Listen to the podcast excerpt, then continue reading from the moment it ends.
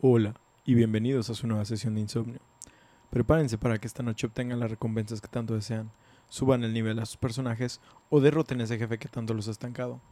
Mi nombre es Oscar alias el Remenet y como cada semana me encuentro aquí reunido con mis queridos hermanos, los seres que trabajan en la oscuridad para traer la luz. Así es, los electricistas Paco y Ostara. Quédense con nosotros para llenar sus horas de desvelo o simplemente ser su ruido blanco mientras intentan salvar a la humanidad de caer en la religión. Algo así, sí. La religión es mala.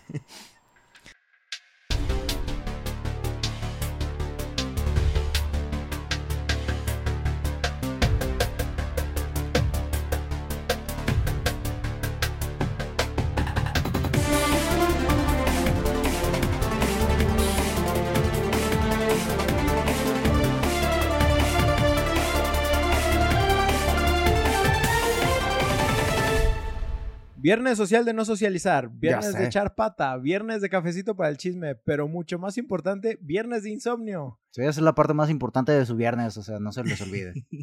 Gente, bienvenidos, nos encanta que nos estén escuchando, esperemos que tuvieran una buena semana y si no, al menos esperamos que su quest los lleve a una recompensa gratificante. que se los podamos mejorar el viernes, su semana. Sí. El día de hoy traigo un juego que marcó muchos cambios en los juegos de la generación y creo que cambió también a los jugadores que lo, que lo experimentamos. Aunque debido ya al tiempo que tiene el mercado es posible que los jugadores más nuevos jamás lo verán con los mismos ojos. 2007 es el equivalente a 1999 pero en la séptima generación de consolas. Aquí sí, donde se desató todo el caos en la- de las console wars y los fans se volvieron vocales y super tóxicos en demasiadas ocasiones. sí soy. Sin embargo, fue una época gloriosa en cuanto a juegos corresponde, teniendo títulos como Bioshock, que saludos al Oscar del pasado por el Bioshock, Por el capítulo de el Bioshock. capítulo de Bioshock de nuestra primera temporada. Este, tenemos juegos como Mass Effect, tenemos Half-Life 2, Verga, sí, episodio cierto. 2, tenemos Call of Duty Modern Warfare, tenemos Portal, Crisis, Uncharted, Drake's Fortune, Super Mario Galaxy, Guitar Hero 3, el Overwatch original Team Fortress 2. Overwatch es del dos. No, No, no, el- no, pero el Team Fortress. ajá, Ah, qué el pendejo. No, ese es original. Team Fortress 2. por Sí, eso. eso dijo. ajá. No. mm, Sí. Dije Team Fortress 2. ok. Niga. Pues tenemos, tenemos la- el Orange Box. Sí, de, Ah, de hecho salió Simón. al mismo tiempo. Sí. No al mismo tiempo, pero Los. me entendiste. Sí. Ah, tenemos World of Warcraft Burning Crusade, Oh. tenemos Unreal Tournament 3, tenemos Halo 3 y ten- de Halo 3. Pues sí. Halo. Y God of War 2, que se me hace raro que God of War 2 y Halo 3 fueran contemporáneos, pero Güey, Bueno, qué sí, es buena. que God of War 3 sí fue. Sí fue de. God of eh, War un- 2. God of War perdón, 2. sí, pero me refiero a que God of War 3 sí fue tiempo después en la vida del PlayStation 3. ujú. Sí fue. eh, ya había avanzado un poco la generación. pues tenemos todos estos títulos nada más para poner en perspectiva lo que ese año trajo. Sin embargo, había otro título que, que ve- que venía para intentar tomar las riendas de sus ancestros e intentar impulsar la manera en que explota- exploramos la historia. Hija. Así es, gente, afilen sus espadas, mochense el dedo anular de su mano izquierda y escondan sus ballestas porque no son apropiadas a la fecha. Hoy Ya nos vamos sé. a la Tierra Santa. No y ahora las esas- mamás que tienen, güey, Sí, pero bueno. En ese entonces no los habíamos creado, bro. Sí es cierto. Assassin's Creed es un juego increíble para nosotros aquí presentes en la mesa. Si bien la preferencia siempre va sobre alguna de las secuelas, el mérito del primer juego no puede ser arrebatado simplemente por las mejoras de los consiguientes. Les voy a hablar brevemente de Ubisoft por ser la compañía madre del juego y Ubisoft Montreal que son los desarrolladores del título. ¿sí? Básicamente, Ubisoft es una empresa familiar establecida en los 80s para apoyar a familias de granjeros de Inglaterra y Francia. Eran cinco hijos que se encargaban del negocio, desde ventas, distribución, mantenimiento de todo, y todo esto lo hacían de morros sin haber entrado a la universidad todavía. Con el tiempo decidieron empezar a crecer el negocio, así que se metieron, metieron nuevas cosas en el stock para di- diversificar. Así que empezaron a agregar productos como CDs de música. Después empezaron a agregar cosas, co- cosas de computadora y software, incluyendo videojuegos. En algún punto se les ocurrió la misma idea que usan algunos de comprar en AliExpress y vender en Amazon. Esto es que les salía más caro comprar productos de computadora en Francia que en Inglaterra, así que empezaron a comprarlos en Inglaterra por correo y venderlos en Francia. Hay más detalles aquí sobre su mamá, sobre que su mamá les dio chance de empezar eh, su propio negocio, siempre y cuando todos se repartieran las mismas ganancias. O sea, hagan su propio negocio, manden a la verga el negocio familiar pero 25-25. Ajá, todos dense una parte para, para ¿cómo se dice? Eh, una parte de las ganancias, ¿sí? Sin hacerla muy larga, básicamente así fue como surgió la empresa. Tuvieron otros nombres en origen, pero nada que sea relativo realmente. Al final, el nombre que se quedó fue Ubisoft, o sea, separado, que viene del Ubiquitous Software. Ubiquitous. Ubicuo. Ajá. Software ubicuo. Que busqué la definición porque ni pinche idea de mi Que vida están- había escuchado la palabra. No, ni yo. Y parece que el significado va a algo que está presente siempre, al mismo tiempo y en todos lados. Sí, como básicamente omnipresente. Ajá. Ubicuo es lo mismo que omnipresente. ¿Por qué no me dijo eso Google? Eh, ya Me, sé. me hubiera hecho la hubiera- tarea más fácil, güey. Pues también hay muchas personas que no saben qué es omnipresente. Gente que no va a la iglesia. Eh, Ahora hablando. escucharon de Por eso es muy importante que vayan a, a- a la iglesia y aprendan la, la jerga que utilizan y ya después. Sí, váyanse Adelante. a los testigos de Jehová, eso saben de todo. O los de la luz del mundo, güey. Dijeron que esa iglesia está bien Uy, chida. sí, güey. Pues sí, todas las sectas, bien verga. ¿Sí, no? Bienvenidos. Pues ahora hablando de los desarrolladores, Ubisoft Montreal es uno de los chorrocientos mil estudios que Ubisoft tiene alrededor del globo. ¿Sí? Ubicados en Montreal, Canadá, duh, el, gen- el origen de este estudio tenía un propósito sólido. Dinero. Expandirse a mercados internacionales. Dinero. Más Es así que al estar en Quebec, atraerá a empleados de habla francesa y ayudará a la comunicación con los cuarteles centrales en Francia.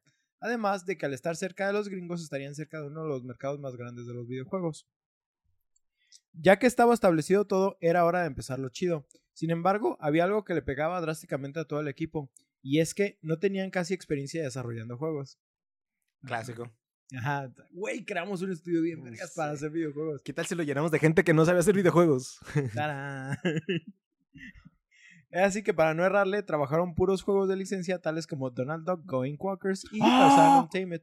Yo no sabía de Donald Duck ni de Tarzan Untamed. Güey, el Gone Quackers está bien verga. No me quería meter en estos juegos porque yo no los experimenté. Pero neta, que qué pedo específicamente con el de Donald. ¿Sí? ¿Se Ah, acuerdan cuando chido, les güey. hablé en el capítulo de Spider-Man 2000 que incluso había un juego de Game Boy? Y esto también pasa en el capítulo de Harry Potter que había juegos de Game Boy. ¿Sí? Este es el mismo caso para este título. Un chingo Salió de para. PlayStation, Nintendo 64, Windows, PlayStation 2, GameCube, Dreamcast, Game Boy Advance y Game Boy Color. Verga. Verga, yo jugué el de PlayStation 1, de los demás de su no existencia no sabía. Le faltó Prácticamente. poco, le faltó poco. Obviamente, evitando los últimos dos, en todo lo anterior el juego se ve idéntico. Busqué imágenes y videos de referencias y la neta que el juego sigue cambiando. ¿Algún no, no, no. ¿No? ¿Todo bien? Ok. Este, pues no fue hasta el 2002 que realmente hicieron de su nombre algo de estar orgullosos. eh, Hablando de Ubisoft Montreal. Eh, esto fue con Tom Clancy's Splinter Cell, que espero que Paco en algún momento nos traiga aquí a la mesa. Buen juegazo Sí, también. Sí, sí, sí, sí. Más bien, es que el primero no lo jugué. Yo jugué Pandora Tomorrow, Ah, ok. el segundo. Tendré que jugar a Splinter Cell. Este, obviamente no quiero spoilear los detalles de Splinter Cell, así que simplemente aquí lo dejamos. Pero digamos que tanto para Splinter Cell, para que Splinter Cell triunfara, como para que el estudio tuviera más power, empezaron a adquirir otros estudios más pequeños, como Red Storm Enter- Entertainment. Si se acuerdan, es un, como un tornado. Sí, No. rojo. Me acuerdo del tornado, pero no me acuerdo de qué juegos tenía. Precisamente, si no me equivoco, son los creadores de Red Alert. Ah, ok. Oh. si no me equivoco. Sí. Eh, estos eh, ya tenían experiencia manejando las franquicias de Tom Clancy y que además tenían acceso al Unreal Game Engine, que es el primer Unreal El chido. Engine. ¿El primero? ¿sí? ¿De qué? ¿El 2007? Siete. Mm, Bueno, 2002 en ese momento. ¿sí? Mm. También empezaron a comprar derechos de muchas propiedades, entre ellas una en la que tenían mucho interés era la de Prince of Persia. Rico. ¿sí? Que ahora vamos a hablar poquitito de Prince of Persia. Por favor, hagan otro Prince of Persia, se lo merece. Ahora, Prince of Persia es un nombre importante dentro de lo que, Assassin's Creed- de lo que es Assassin's Creed. Sí, Sí. sí, sí. es- En origen, es una trilogía de juegos creados por Jor- Jordan Mechner. Mechner es un estadounidense de Nueva York que en 1984 creó un juego de nombre Karateka para la Apple II. Ese se llamaba Karateka. Sí, Karateka. Este, aquí, solo como side note, el título era un juego de peleas en el que derrotabas enemigos y avanzabas al siguiente nivel. Es una especie como beat 'em all, pero antes de que te llenaran la pantalla de pura gente. Simón. este, de puros enemigos. Este, pero algo que tengo que decir es que aunque en, apa- en apariencia el juego era sencillo, la verdad es que el diseño del arte está muy chido. O sea, fondo negro, ¿sí? Tenías una sola ventana que, por ejemplo, veías, voy a decir el monte Fuji, nomás por decir un monte, o sea, es un monte nevado, realmente. Y solo veías como el piso del dojo, y si acaso como los portales. ¿Es el del E NES? niveles. Había, ajá, había, sal- salió Sí lo jugué. para NES, este, pero originalmente era para el Apple II. Igual le pasó a Prince of Persia. Sí lo jugué. Ok. Eh, eh, eh, eh, Con el éxito que tuvo tras Karateka, decidió crear otro juego, esta vez de nombre Prince of Persia. Este título se trataría de un juego de acción y aventuras donde el jugador tendría que atravesar obstáculos y evitar trampas y enemigos para avanzar a la siguiente nivel y salvar a su princesa amada. Un pequeño nota también ahí. también había un doppelganger. O sea, era, eras tú realmente peleando contra ti mismo porque un genio invocaba una versión malvada de ti. Pero eso es... Eso es lo que Ah. hacen para evitarse de crear otro sprite. Sí, prácticamente. Originalmente el juego contaba con 60 minutos para ser terminados y se trataba de cómo la- en, la antigua Per- en la antigua Persia el sultán de momento ocupado en una guerra en un país lejano deja a su hija la princesa en un castillo. Sin embargo, su visier, no, no supe cómo pronunciarlo, Ah, sí, básicamente Visir. Jafar la captura para casarse con ella y volverse el nuevo sultán. Clásico. Encerrando al amado de la princesa en los calabozos, donde este será el protagonista y tendrá que escapar de estos y rescatar a la princesa.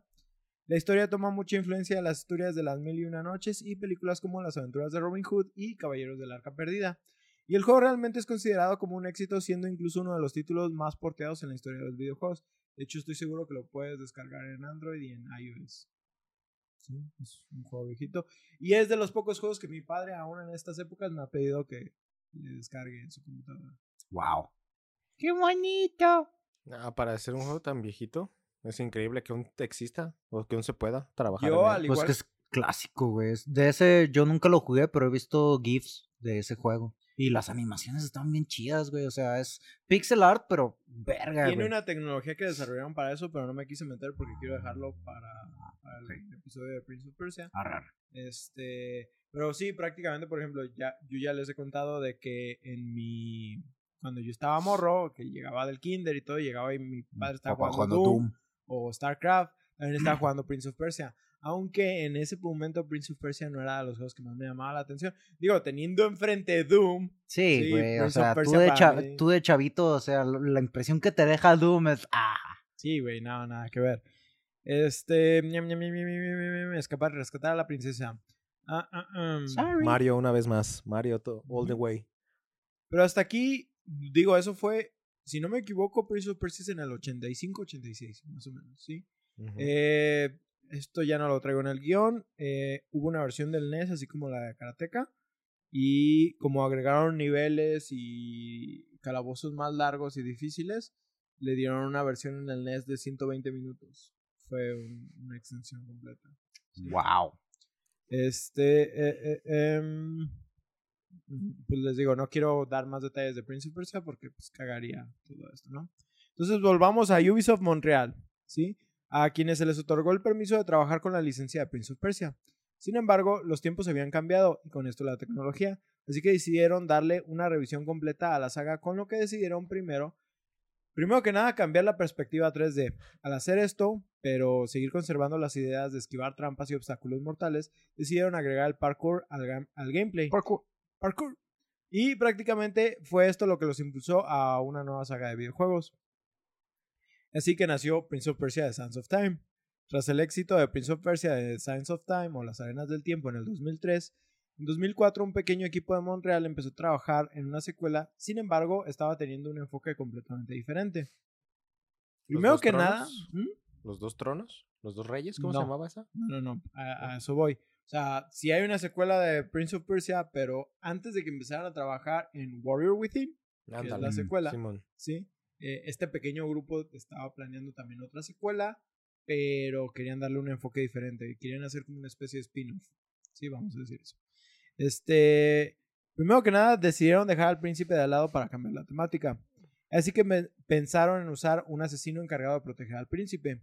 Esto durante los eventos de una cruzada. Específicamente dice la tercera cruzada, pero según yo, no hay un tiempo específico dentro de la línea del tiempo de Prince of Persia. No me acuerdo. No, puedo no. dar ese detalle, pero no lo investigué tan a fondo por no Por meter ser- los detalles Ajá, de Prince ajá. of Persia. ¿Simón? Entonces vamos a, a dejar lo que es el- los eventos de la tercera cruzada que tú sabes, ¿sí? Con el nuevo hardware al que tenían acceso se dieron cuenta de que no podían mandar a la verga el estilo, de que podían mandar a la verga el estilo lineal que de- habían desarrollado para el primer juego. Sin embargo, los peces grandes de Ubisoft veían mucho dinero en el príncipe, así que no estaban encantados con estas ideas, pero querían ver cómo las expandían, así que les dieron permiso de trabajar en los proyectos bajo una nueva IP. Es por esto que literal perdió el nombre de Prince of Persia. Aunque en origen, eh, y esto ya Mm. Es como Batman, pero aparte, diferente. eh, mientras trabajaban en el proyecto era Prince of Persia y entre dos puntos, dos, dos puntos después era Assassins. Sí, ese era el nombre. Eh, sobre la nueva tecnología, el juego en origen estaba planteado para la sexta generación de consolas. Esta sería el Dreamcast, el PlayStation 2, el GameCube, el Xbox original o como lo conocemos coloquialmente, el Xbox negro. ¿sí? Racista all the way. Pues simplemente es el Xbox. Es, es lo que se me hace curioso. Es que muchas veces aquí la gente dice el Xbox y piensa en el Xbox 360 y es de. No, es que el Xbox es El Xbox. el Xbox original. el- es el Xbox. No, no tengo idea. De hecho, a mí, por ejemplo, me dan. Yo también tuve el Xbox así, el negro. El sí, Xbox. así, el- Es que, ajá, Pero, es que, güey, pero- es que había, había otro, porque no sé si te acuerdas que salieron varias versiones, que eran las versiones Crystal. Ah, sí, Ah, no, que estaban ¿Sí? transparentes. Entonces yo por eso me refería así como de, ah, el ne- yo tengo el negro, sí, no tengo el Crystal. Eso suena muy mal. Oigan, amigos, ¿quieren llegar a mi casa? Tengo el negro. Eso ya no es legal, amigo. que, que en lo personal, yo siempre quise tener una de las versiones Crystal. Ey, Sí. O los Racista. controles del 64 que también eran cristales. Fíjate esos que yo nunca tampoco me los tuve. llamaron la atención. No, el mí sí, 64 Crystal nunca. La, la tecnología, y de hecho me acuerdo que incluso el. Creo que es el Aya Neo, que es la competencia ahorita del Steam Deck y de- Ah, ya, ya, ya, ya, este, sacó su, sacó su versión Crystal también. Pues el Game Boy también tenía estas versiones Mm, y todo. Pues un ching- pues también los controles del PlayStation tenían su Sí. versión Eh, eh, era- transparentes. eh, Era, algo noventero. Era chido, era, estaba bien chido A ver la los, los Eh, sí, tripas de tu control, güey. Porque si te, si te fijas en Ya el no hay. PlayStation 2 no existió, el GameCube Mm-mm. tampoco existió. No, es de los, sí, es de la consola de sexta generación. Sí, es, de sex- Sexta eh, es generación. quinta generación Quinta. lo- el Crystal y todavía cuarta, no sé si consideras el Game Boy como cuarta generación. Es que eso es de generación de portables y eso es un poquito diferente. Así que. Bueno, el chiste es, por eso yo me refería al Xbox como el Xbox negro, pero después vi que más gente se refería a él así, entonces, X. También eh, es extraño, pero también pues todos los nombres que ha sacado Xbox son una mamada. Sí, sí, pues así sí. de fácil. También, pues Microsoft simplemente mm, MS2, MS22. Microsoft, no, Windows 98, Windows 2000, Windows 8, XP. Windows 10. Ajá. Windows 7, Windows 8, Windows Oiga, señor, ¿y si- y si 8.1, regresamos a los números. Windows 10 y después. Windows XI. Ah, pues como les digo, todo esto estaba planeado para la sexta generación de consolas. Y ya les digo, era esta. Y... Esta. Era esta. Ah, Esto debido a que para el momento de Sands of Time no había mucha información sobre qué tendría la tec- las tecnologías de las nuevas generaciones. Aún así, para cuando se empezó a difundir la información, decidieron atrasar el juego para aprovechar las nuevas tecnologías. Bien aplicado. Sí, perdón.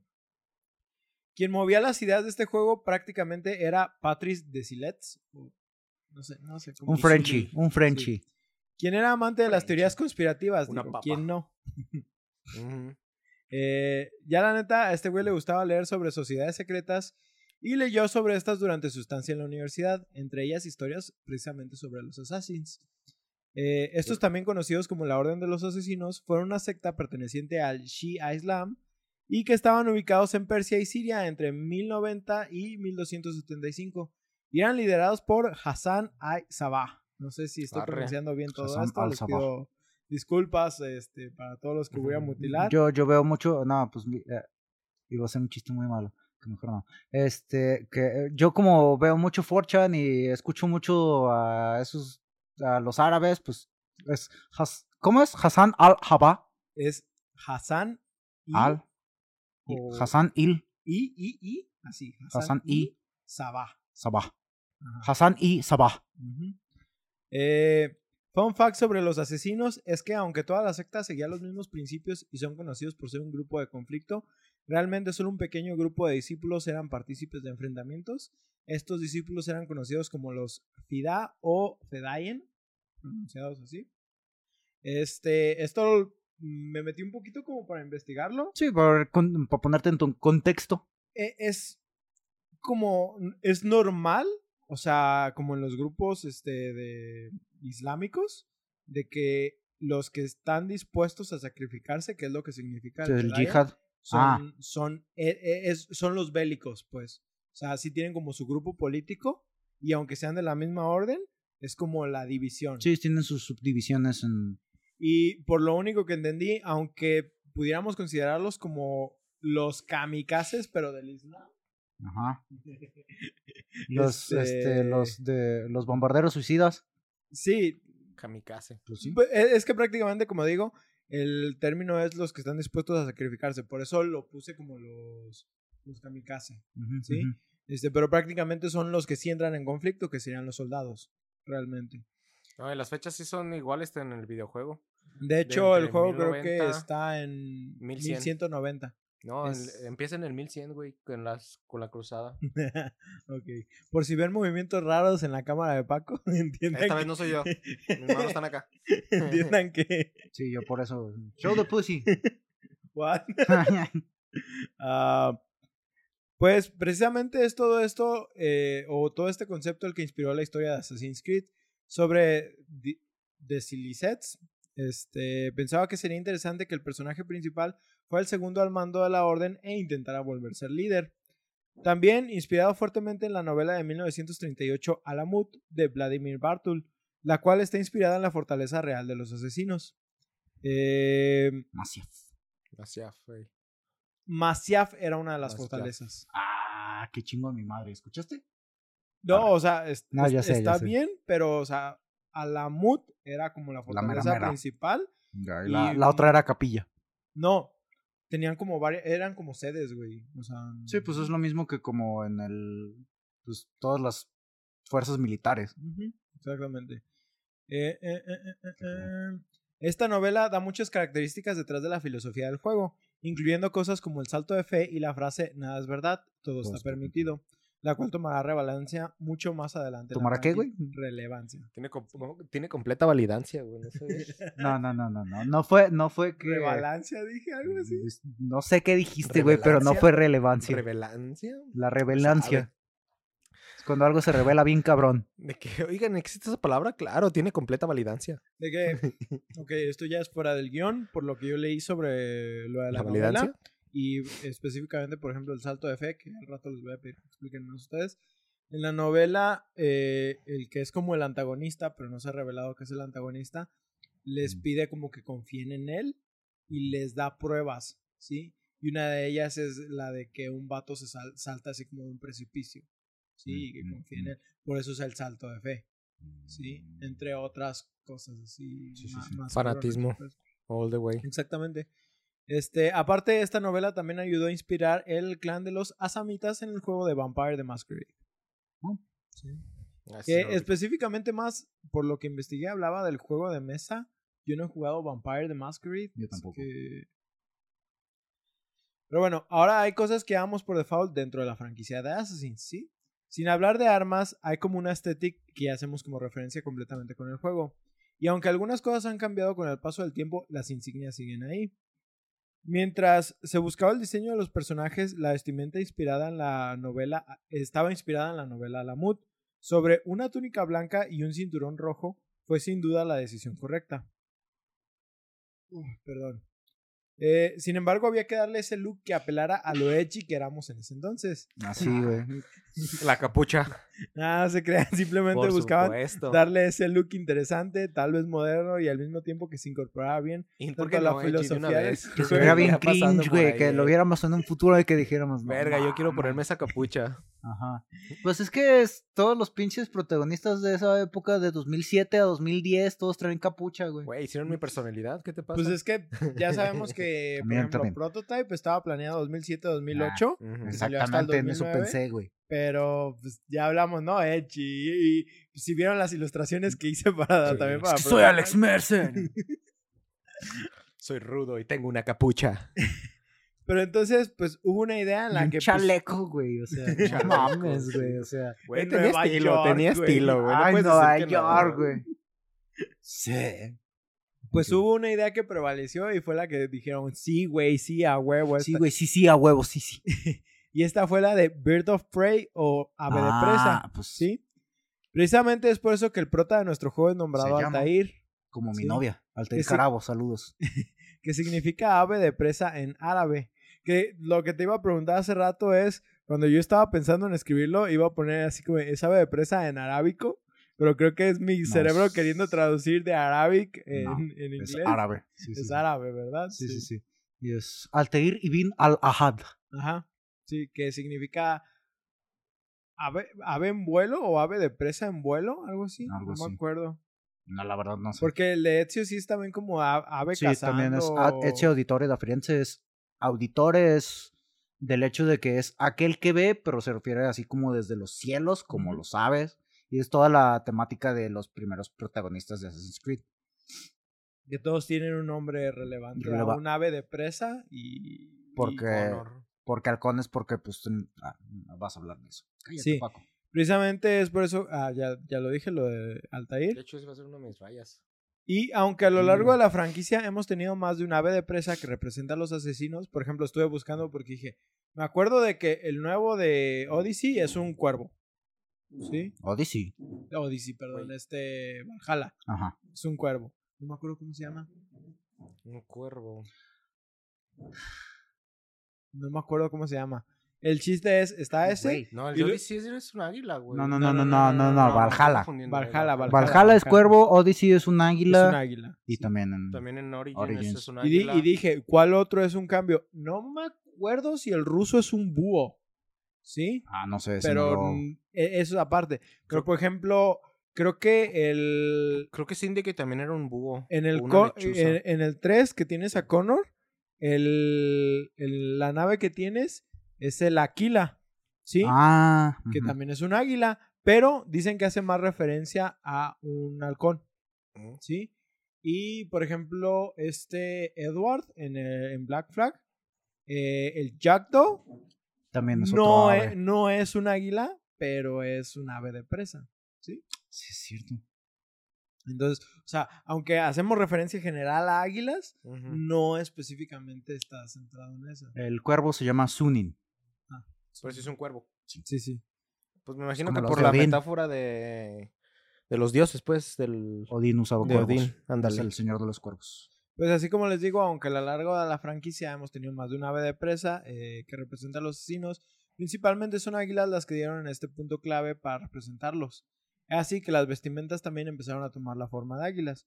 Por eso, de hecho, piquito. Ajá, tienen un como un piquito la- las, las capuchas. Porque Ah, Que cuando, cuando lo ves en una capucha real se ve bien imbécil, pero ahí tenía pues, es sentido. para, pues es para hacer su, pico, sal- ¿no? su Sí, para salto de fe. Si tienes algo de eso de la sombra del salto de fe. Ah, no, les voy a dejar que hablen ahorita de, de eso. No, pero ese no se veía en el salto de fe. Sí. ¿Cómo se va a ver si está aquí? Bueno, ahora, como ya les comentaba, una de las ideas era dejar de lado el desarrollo lineal del juego. Y gracias a la nueva tecnología querían explorar un estilo de mundo abierto. Para esto tuvieron que desarrollar un nuevo motor de juego, conocido primariamente como el Scimitar Engine. Vi. Nice, nice, nice. donde planeaban hacer funcionar este nuevo mundo abierto con las mecánicas de parkour que ya habían usado en Prince of Persia. Sin embargo, esto tomó un total de dos años para lograr que funcionara. Verga. Y para ese entonces, el motor cambió de nombre por el de Anvil Next, el cual sería utilizado en los siguientes títulos de la franquicia. Y no solo en, en Assassin's Creed, También es de Far Cry, ¿no? lo usaron en Far Cry, sí. Y el Scimitar sí fue utilizado para Prince of Persia, creo, pero el... El remaster, El el reboot. reboot, el Ajá. cel shaded. Ajá, el cel shaded, sí. Ah, ah, ah, ah. Se buscaba el realismo para que el parkour se viera más interesante. Sin embargo, como suele ser eh, en la búsqueda del realismo, a veces puede hacer que un juego se vuelva tedioso o difícil, por lo cual se optó por no ser completamente realistas en el parkour y así mantener cosas como trepar y los saltos de fe como un factor de emoción, evitando la frustración en sus palabras. Sí, porque Sí. todos sabemos que al final De repente el parkour tenía sus momentos en los que... ah. Por lo que vi de lo que trataron de hacer, quisieron hacer como movimientos más fluidos y eliminaron algunos frames en la animación para que se viera como más rápido el rápido. movimiento. Ajá, exactamente. Sí, porque no, no, no era que no se viera bien, era que se veía lento. Mm, Entendido. Ah, pues Ah, no mames, ah, ah. escalada, escalabas dos metros en vertical en menos de tres segundos, güey. Pues obviamente tenían que hacerlo rápido, ¿no? Putos brazotes Ajá, del. Altair, güey, no mames, güey. O Los sea, asesinos, güey. Tienen unos músculos en los músculos. Para esto, los diseñadores de niveles buscaron recrear estructuras históricas lo más realistas bueno. posibles. Sin embargo, debido a que el elemento de parkour era una de las mecánicas principales, se optó por trabajar en edificios que ayudaran bloques. a que se vieran más realistas las prácticas de trepar, sin tratar de dejar muy de lado la apariencia histórica de estos. O sea, sí. agregaron eh, fragmentos de ladrillo para que O salieran. pedacito de madera de la misma estructura. Estaba bien perro, es, se ve... Sí se palabra, ve realista. se y ve se muy ve orgánico. orgánico. te lo Y pues de hecho, ese efecto nomás lo mejoraron ya en, el, en los siguientes, ¿no? En Ezio se notas como esos detalles que necesitas para hacer parkour ya Lo son van puliendo. muchísimo más orgánicos o naturales al- en el, en el ambiente, ¿sabes? Y van agregando cosas, por ejemplo, que en el los giros, que- las que- escaladas rápidas. que en el 3 ya puedes trepar árboles por fin, güey. Ah, Pero, bueno, eso sí estuvo medio, en mi opinión, estuvo medio chafa porque los árboles solo tenías de dos opciones, ¿no? Era una Y, subirte a la Y o irte por la ramita. Y, ramita. Era lo único Y, que había. ramita. Pero, pero- güey, de eso a nada. Sí, claro, de, hecho, de eso a brincar al árbol y chocar así y caer. Pues, No, nomás treparlo como si fuera una pared así completamente Ándale, vertical. caer, como, ay, güey, no pude. Eso, es- eso no es inmersivo, amigo. Ah, ah, ah, ah, mm. Y luego, de hecho, fue con Connor que agregaron dinámicas con los mismos árboles, como las ah, que los ahorcabas a los vatos. Oh, cierto, Ay, no estaba me acordaba. Estaba la... güey. No, Estaba buenísimo, estaba bien cabrón, güey. De que nomás los No enlazabas y tú hijo. para abajo, güey, ya, se Pues, quedaba el imbécil. Digo, ahí. no creo que eso fuera lo que utilizaban los nativos americanos, Sí, no. pero sí me imagino que lo han de haber pensado en algún momento. Es que está... Ah, es Ah, yo abusé de esa dinámica, güey. Verga, güey. Las ciudades también fueron eh, planeadas en, en origen como forma de bloques, más específicamente bloques de Lego, que creo que ya lo habíamos hablado en un capítulo anterior. Sí. Al ser una historia, bueno, mm, a, a punto y aparte sobre los bloques, eh, a pesar de que sí estaba pensado como un cuadro, pues obviamente se les dio su... Sí, su curveadita para que no se viera como... Pero de hecho vi que eh, estaba planeado para que incluso... Pues el juego eh, tiene la idea de que tú tomes tu propio camino y hagas como te dé la gana de moverte, ¿no? Ujú. Este, precisamente lo que trataron es que no importaba la perspectiva que, que tuvieras, que siempre tuvieras opción como de llegar directo al objetivo. Entonces, por eso planearon esos bloques, como para decir que, que tuviera cierto sentido Caminito. siempre llegar a los, a los destinos. ¿sí? Sí, porque pues como en la como en la vida real, o sea, por lo general las, las casas tú las tienes en fila, son tienes a los vecinos a los lados, Excepto pues, en Tlaquepaque, güey. excepto en Tlaquepaque. Pero este si tú ah, eso te habilita para que pues puedas seguir correr en línea recta y después para cruzar de un pasillo que es la calle, pues nomás brincas poquito y te cambias al otro lado y continúas. Al ser una historia no lineal y que incluía elementos de mundo abierto, tuvieron que experimentar creando NPCs que pareciera que dieran vida a estos lugares, por lo que se inspiraron en los juegos de GTA para lograr esto. Sí, a mí en lo personal, ya saben, me encanta Grande Auto, Pero la verdad es que, que sí tienen. implementaron muchas cosas buenas para los mundos abiertos Yo todavía digo que mucho de los sandbox no me encanta, pero es de gustos a gustos. Sí, Sí, sí. ahí sí. No puedes Eh, hacer todos los juegos para todos. No, pero dejando de lado que no te guste, es como dices, ¿no? El GTA sí vino a tener nuevas perspectivas de los mundos abiertos para cambiar cómo se veían los mundos abiertos. Específicamente por lo que uno. yo sé, es GTA 3 el que hace este cambio, ¿no? Porque creo que Sí, Grande Auto 1 y. Grande Auto 2 son Sí, vistas. No es isométrica, pero es top. ¿No? ¿Sí es aérea? No, uno es, es que aérea. isométrica es diferente de a- Ajá, de exactamente. Porque O sea, el GT1 lo veías de 90 De grados, arriba. veías tu cabeza. Es que Ajá. una cosa es top view y otra cosa es isométrico. Sí, isométrico es que lo ves como. 45 grados, Ajá. como a Y tres top cuartos. view- top view lo ves 45 exactamente desde arriba. Y un chingo de cerveza Y un montón de sombrerudos tirando fiesta. Nos van a demandar, güey. la troca. No, mames, nos van a cerrar, güey. Buena rola. Patrocínenos. Ya, Ah. ya, ya. Sí, no, te digo, ese primero a mí no me gustó justo por esas vistas que dices, ay, no sé ¿Cómo? es mi personaje, güey, es un, una Pues sí, pelona. si no me equivoco. Bueno, no sé. No sé Te si estaba en Game. Boy. Pero Mm, Driver originalmente Driver. estaba en el Game Boy también así. Simón. Y la neta, Luego estaba divertido Driver en, en el Game Boy Color. No, no me puedo quejar. Ah, Driver es un juegazo también. Puros lo recuerdos, güey. Eh, pues gracias a que el nuevo motor permitía renderizar una gran cantidad de personajes, esto siendo un total de 120 en pantalla al mismo tiempo, se pudieron implementar diferentes mecánicas. Y punto y aparte, esto sí era mucho considerando que el motor en el que trabajaron antes, antes para Sands of Time podía manejar nada más 8 personajes al mismo tiempo en pantalla. También es una de las cosas que te hace pensar el brinco generacional de lo que fue el PlayStation 2 al PlayStation 3. Sí, güey, la el pin- pues es lo mismo cada, cada pinche generación, por ejemplo, ahora con el, el, brinco al Series X, S y el PlayStation 5, o sea, la, la mayor mejora que se tuvo, o sea, el brinco más cabrón que se tuvo en esta generación tiempos de carga. fue la... Chingado. Chinga su madre. Chinga. Que los tiempos de carga, o sea, ahora que tienen el disco de estado sólido, güey, ya, ya pueden vivir lo que vivíamos en PC desde hace como ocho Pero años. es que incluso en PC no está tan bien aprovechado tampoco. güey. No. Eh, sea, y es gracias a que ahora ya lo están adoptando en consolas, que lo van a, le van a dar el boost y lo van a usar más en computador. Sí. ¿Para cuándo la PS2? Este. Yo, por ejemplo, me acuerdo también de que en juegos como Elder Scrolls Online y cosas así, de que decíamos, güey, no mames, qué vergas estaría que aunque lo teníamos en el SSD, güey, y de todos modos tardaba un, Tardaba un putero en rato. cargar y cosas así. Y por ejemplo, ahorita de que dices de los de Quick Resume, sí, en el- específicamente yo lo digo en el Xbox, la neta es una chulada, güey. que sí. La neta no sé cómo había jugado sin eso hasta ahorita. Sí, esas no sé cosas te malacostumbran y es hermoso. Es, es hermoso ser un maldito chiqueado de mierda. Creo que fue de las cosas que más disfruté de estas últimas generaciones que te permitían eso, ¿no? De que te salías del juego, te ibas al YouTube, el puño rápido, te regresabas al juego. Puño ya, en YouTube, volvías. pero bueno. Hay de todo en YouTube. Hasta está la del Ya, ya, ya. Bueno, sí, ya. sigamos.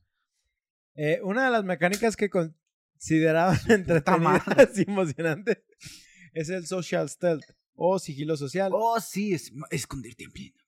el cual, como su nombre sugiere, es el hecho de pasar desapercibido entre las multitudes, algo que suena como muy lógico para personajes conocidos como los asesinos. Este sistema consistía en interactuar con diferentes elementos de la ciudad para mezclarse como si fuéramos parte de ella y, digamos, actuar natural. Pero o se sea, bien ultramamón eso de que. Bonitos y gorditos. Bonitos y gorditos, pero güey, de que toda la banda con una ropa X zona Y tú con- decente y tú con tu capucha, tus cuchillotes, tus espadas, güey. ¿Dónde de está el protagonista? asesino. Se Pues precisamente para esto había cosas como bancas, grupos de sí. personas dialogando, Las e bancas, incluso monjes que Los traían monjes. vestimentas similares monjes, a las sí, nuestras, en las cuales nos ¿Pues te podríamos... tráiler? ¿Mm? ¿El tráiler? que Sí, pues esos e- e- ese era, ese era el tráiler, pues, Sí. prácticamente. Pues, Es- El tráiler es la campana, un águila, La ballesta, los monjes, la ballesta. ballesta y el inglés muerto. Es el Hidden Ah, Blade. dale. El, ah, sí, también el Hidden Blade. El Hidden Blade. Perdón, sí, el Hidden Blade. Y pues, como les digo, e- era o la habilidad para mezclarnos y así evitar que no nos atraparan o no entrar en conflicto. Pero se veía bien estúpido, güey, que nomás mm, to- eh, ibas con los monjes así completamente de blanco y tú... Eh, tú nomás te ponías a rezar de Diosito y decían, ah, es un monje, pásale. Sí, Digo, sí te digo, eres un monje sí, con sí cuchillos. soy- te voy a decir que aunque traigan muchas cosas, cuando estás tratando como de obviar o, o enfocarte en algo, el, el hecho de que veas mucho de, de, de De lo la misma mismo, estética. no le Ajá, pones Sí, tu cerebro no reconoce diferente. Tu cerebro está hecho para reconocer patrones. Así que si Ujú. ves algo que es bastante parecido lo dentro de la misma, ni lo pelas. Sí, y, y en el caso de lo que hizo estar así cierto, cuando estás Bien jugado. nada más con otras personas o estás nomás en la banca, pues ahí sí dices, güey, no mames. sea, pero por ejemplo, en el caso de los monjes, sí era como En el más. de la banca, güey, de que a tu lado izquierdo un pobre que no tenía ropa, a tu lado derecho otro imbécil que no tenía, nomás traía un trapo y tú acá con tu armadura blanca y traída de No quiero hablar mucho de los otros Assassin's Creed, pero por ejemplo, creo que el de los más mamones se me hace. Cuando se ponían que- a tejer, güey. No, güey, no. Cuando contratabas prostitutas, güey. Ah, ¿para Ah, sí, las, las Y- y- cortesanas. y ibas como padrote, güey. Sí, güey. Y ya, güey, te escondías, güey, ya nadie te veía, eras invisible entre las putas. Ah, eso era-. Eso era lo chido en el 2 que después ya, o sea, e- e- es una de las cosas chidas de esta franquicia que se va, que va adaptando cosas nuevas, que va poniendo cosas nuevas, que le va poniendo un chingo de mejoras de quality of life y por eso de repente es difícil regresar a juegos un poquito más viejitos, Ujú. pero siguen siendo, o sea, las bases de unas chingonerías. Güey, pues el 2 yo sigo disfrutándolo bastante. O sea, pone que siguen siendo dinámicas un poco viejitas, que las escaladas se sienten torpes. Sí, a güey, comparativa aún de así, el juego es buenísimo, ¿sabes? Sí. El ambiente es buenísimo. La perra historia, güey, el historia es desarrollo. buenísima. pero estamos hablando del 1, bro. Ujú. Ah, todo Ah, era gris. Todo era gris en el 1. traigo escrito el plot, pero no sé si quieras. Está el ¿Te plot y luego está el acuerdes? plot plot. Ey. Obviamente, evitar el. El plot, plot, plot. Ajá, El sí. plot, plot del plot, Ah, Pero, güey. no- pero no del sé plot, si- güey. si, Plot. si tú te acuerdas lo suficiente como para más Que o menos si no. explicarlo. Pues un poquito, básicamente lo que pasa es que en la primera misión tú, tú empiezas como Altair, el gran pitote de la Orden de los Asesinos, y que vas con dos compañeros y la- tu misión es recuperar lo del Arca de la Alianza. Y porque sospechan que hay un fruto del Edén, la la la la la la la la. Pero lo que pasa es que eh, tú como protagonista este, tomas una mala decisión dentro de la primera misión y este se chingan a todos y se llevan el arca de la alianza, se la roban y a ti tu, tu superior, Te nombre no degradan. recuerdo, te degradan así, ok, ¿sabes qué? Como la cagaste bien duro, vas a empezar desde cero.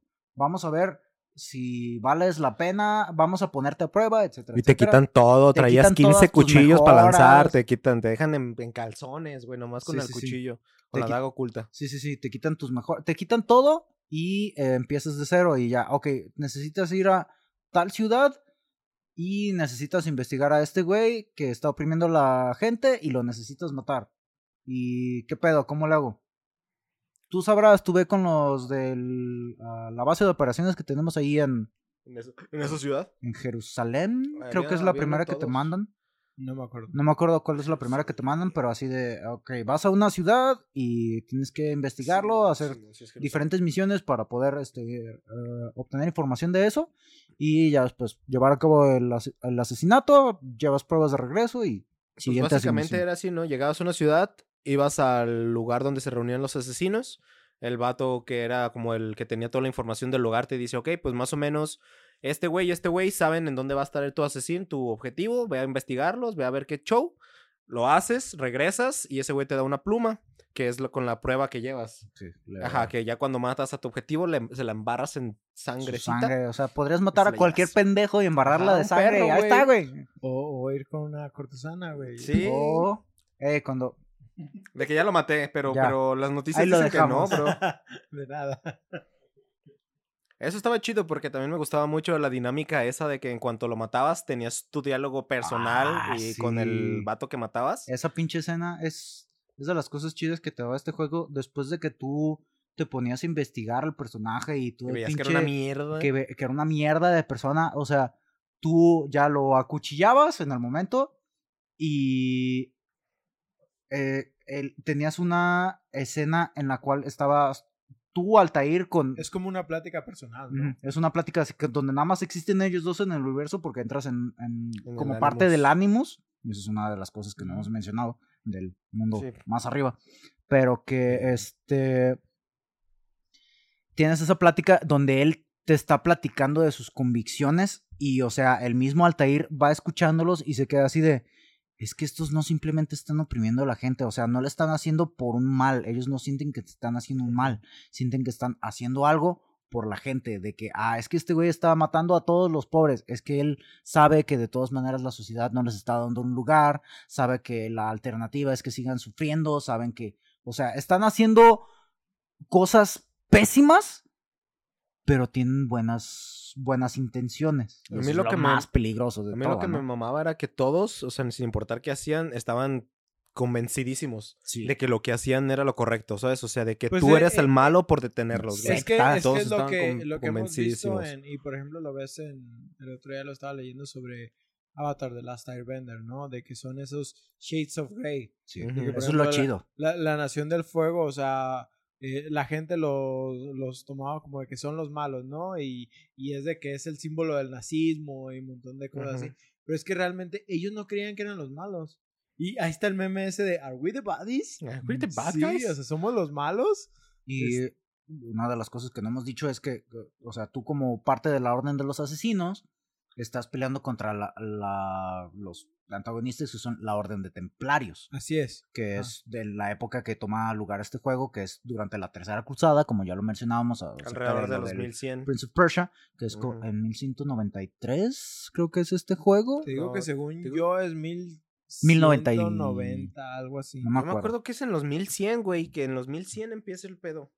Pero, ¿tú lo buscas? Sí, Pero este, la ventaja que tenemos en esta época son todas las figuras, este, figuras icónicas e históricas que tenemos. Tenemos, tenemos por ejemplo, a este ah, Richard the Lionheart, tienes al Saladín, que es A también Ricardo parte de Corazón las Corazón pinches- de León, Ricardo Ricardo Corazón de Corazón León. de León. Tienes a este. que es un villano en este, ¿no?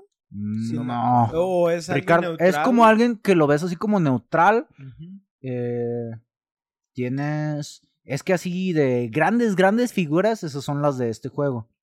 Y después tienes a, a tus este, objetivos, que son personas que sí murieron alrededor de esa. O sea, la- el momento en el que los matas, sí es históricamente está- correcto. Simón. Que matas a. Es, es algo que hay que darle a este juego, que a pesar de que hay muchas cosas que son ficción y cosas, sí trataron de darle como el sentido realista, Y no nada más en en, contexto. en- en el mapa, sino que, o sea, por ejemplo, como dices, matas a alguien, esa persona realmente falleció en esa fecha, ¿sí?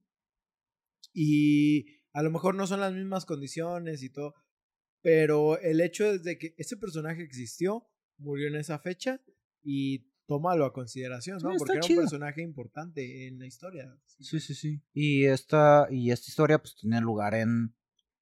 ¿Cuatro ciudades? ¿Cinco? Es que es. Porque tienes la ciudad principal, la de los asesinos, donde está tu base. Sí, donde es Luego Masyaf. están los cruces de caminos, que no sé si Sí, eso lo quieres contar como ciudad. sí. Y luego tienen Jerusalén, Damasco Y Acre. y Acre. Falta uno, ¿no? No, no, no son, eran tres. Porque Ah, ¿no son son tres tres? objetivos en tres ciudades. Ah, sí, es cierto. Tienes razón. Para un total de nueve. Y ya investigando, pues sí, Assassin's Creed toma en 1191, específicamente. Gracias. De que, güey, los primeros Assassin's Creed, como el Origins y así, ya están en los 400 y así. Tú de ver. Pero Pues- está, está chido, güey, porque inclu- incluso en, en el primer Assassin's Creed te hace pensar que la orden ya tiene más tiempo, Simón. ¿sí? Sí. Eh, o sea, realmente Que no es estás antigua, explorando el principio de la orden y cuando llegamos a lo que es Origins, que es entre comillas lo El más principio. reciente, estás viendo apenas el, eh, el inicio de... Y de todos modos, todavía hay algo antes de eso, ¿sí? O sea, eh, eh, está, está muy vergas todo esto. Eh, hay otro, otra parte del plot de la que no estamos hablando, de la que nomás tocaste como un ¿El pedacito, Animus? que es lo del Animus, y Mm. el hecho de que también estás experimentando en el momento, vamos a decir, algo contemporáneo, ¿no? Sí, algo Eh, actual. El juego era 200007, pero estaba basado en el 2012. 2012. Como 11, 2011. ¿no? Era un empieza poquito en antes, 2011. Porque es porque antes el del 2000 2012.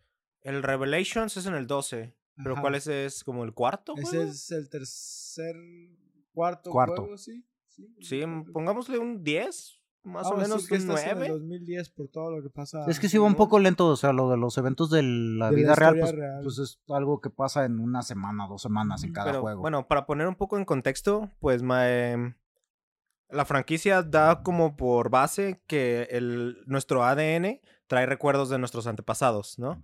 Que así es como los animales saben a dónde ir cuando Ajá, les toca moverse. Ajá. Que no, no es algo que se enseña, que es algo que tu ADN te, te dice, o sea, algo que traes como pregrabado. Que, que, por ejemplo, había leído sobre eso y ya ves que dices que. Memoria genética. Ajá, que, que, que, por ejemplo, que lo de los sapos, lo de los círculos y los colores, es como un sistema de alerta de que nuestros ancestros ya ya enfrentaron lo sabían. eso, ¿sí? Simón. Y que se dice que tenemos ese sistema de memoria genética, Sí, pero que no se ha explorado realmente. como, fu- como es el pedo. Ajá, cómo funciona. Pues en el juego te digo que más o menos más lo explican con los animales, ¿no? Que son cosas que ya hacen, que nadie les enseña a hacer, pero que saben cómo hacerlo precisamente. Y, que tienes una conversación que tienes al principio del juego que tu protagon que tú como protagonista, el Desmond, este que es un donadie, ¿no? tiene Sí. Pero esa es la Eh, idea, ajá, que los templarios del futuro o presente, pues, buscan a alguien de la descendencia de los asesinos para poder sacar todos los recuerdos y la información de dónde están los frutos, ¿no?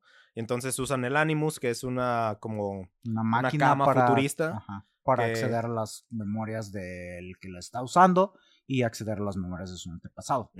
Y así es como empiezas, ¿no? Que te secuestran, ¿no? Ni siquiera te secuestran nada, ya apareces ahí en... Creo, creo que te están otorgando algo, güey. La verdad no me No me acuerdo, de acuerdo bien del plot de eso. específicamente de No, eso. yo no, no creo que ya aparecías en el Animus. No, sí "Verga, pues, aquí lo pedo". tengo, obviamente. Ah, Ah, que, date, que- date. que es Vaya. secuestrado por agentes de Abstergo. Abstergo, así se Ajá. llama la compañía, compañía. de templarias. Templarios en el futuro. Mm. Sí, es que ya, Presente. esta madre ya. ya- sí. Date. A mí me gusta mucho esa como teoría, güey, de que la memoria, que los genes traen algo de memoria, se, está interesante. Pues así es como se supone que...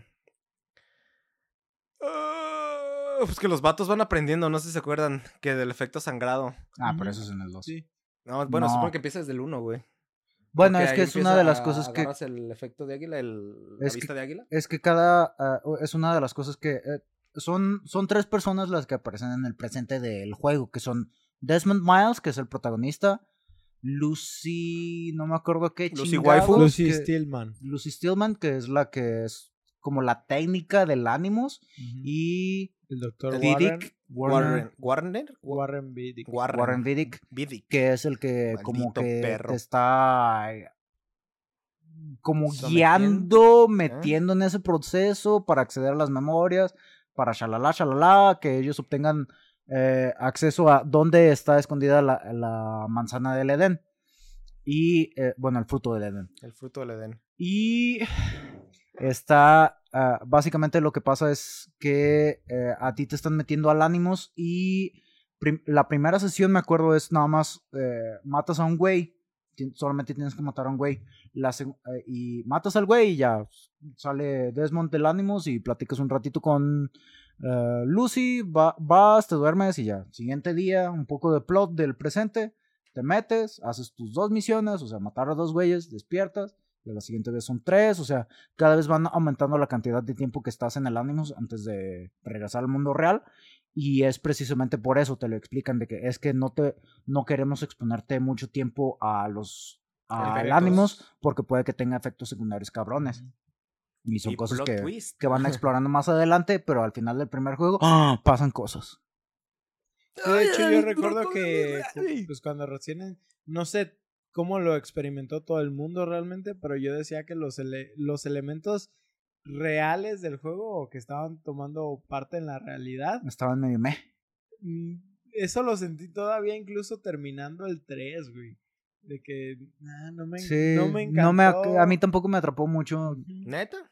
Está, es- no, no está mal, pero solo a mí era como de que, güey, yo solo quiero jugar lo de Assassins. Me vale Pues verga. y de hecho pero- leí mucho de eso, que a, la, que muchas personas tenían ese sentimiento de que, pues, güey, yo quiero ser el asesino. Sé Ah. que estos güeyes también tienen su plot de asesinos, pero es Pero más es que lento Al y... final lo que realmente importaba en la historia era Desmond, güey. Al final lo que cambiaba el mundo, lo que iba a salvar a todos era Desmond. ¿Sabes? No era el asesino. Sí, yo, sé- yo, yo lo entiendo, pero mi yo, güey, era, vamos a sí, decir, quieres desvergue. eh, es como, jugar Prince of Persia, güey, y al final saber de que Prince of Persia nomás era un juego. Simón. Sí, o sea, te- era lo que querías evitar, Ya, ya, ya. ¿sí? Pues mira, de hecho, lo intentaron como arreglar, porque no sé si te acuerdas que había Spoilers. partes afuera del Animus que eran como con la dinámica de los asesinos. Sí, o sea, y lo intentaron de- digo, de- arreglar dentro, de ese dentro modo. del gameplay de, de la actualidad, sí había como cosas que querían así como, "In- interésate también por esto. Ujú. Ujú. Pero yo creo que nunca llegaron a despegar en mi, en lo personal. Tal Conmigo- vez haya gente que sí, sí lo disfrutó. Tú dices que Pues, De hecho, yo creo que despegó más después de eso, güey. Después de que. De Assassin's Creed Ajá, 3. después del 3. Ajá, después del 3. Des- después de que. Spoilers. Porque el vato, o sea, ya entran en un punto en el que la tecnología es tan avanzada que ya no necesitas ser un descendiente directo para ver los recuerdos, güey. Eh, Ya se pone como que eres un vato que trabaja en una compañía y tu trabajo es explorar recuerdos, Recuerdos así todos los que haya ajá, para Pues, ver qué hay. Por ejemplo, a mí por eso me mama tanto el hecho de Black Flag. Digo, ya no estamos eh, moviendo Yendo a adelante. franquicias. Pero por ejemplo, en Black Flag te dicen, ah, güey, este. Eres un tipo X. Y, trabajador, sí, eres un Ajá, eres un trabajador y, güey, tienes oportunidad de ver estos eventos. Sí, independientemente de qué pasa du- durante la historia, es como de que te sientes incluso más inmerso Simón. en el hecho de que pues, puedes ser tú realmente. Sí. ¿sí? Y la neta es que no te... Desmond es un buen personaje, yo Sí. no se lo quito, ¿sí? O sea, la, la verdad a mí me gusta Desmond, pero no me sentí atrapado. consigue su cuarto! Pero no, nunca me sentí realmente atrapado por su historia, Ya. ¿sí? Sí. Eh, siento que pudieron haberlo desarrollado mejor como para lograr el interés de, de- de las personas, eh, pero no sé, nu- nunca despegó para mí. Es que siento que está difícil que la gente se conecte con ese personaje porque pues en realidad casi no lo usas. Y, Y y- si y no casi estás- también no lo desarrollan, entonces no tiene personalidad. Es un No tiene personaje en pasado. blanco, ajá. Pues, güey, Sí. pues, de hecho, no sé si recuerdas que leyendo los correos de Assassin's Creed 1, Ah, sí. que hay entre los, la, la doctora y el doctor, el Ujú. Warren y, ¿cómo se llama la otra? Lucy. Lucy. Lucy. Este, dice Ujú. de que nada más eras un barista, güey, de que eras Sí. un mesero, güey, nomás llegó Abstergo, te secuestró y ya, este es, es todo tu background.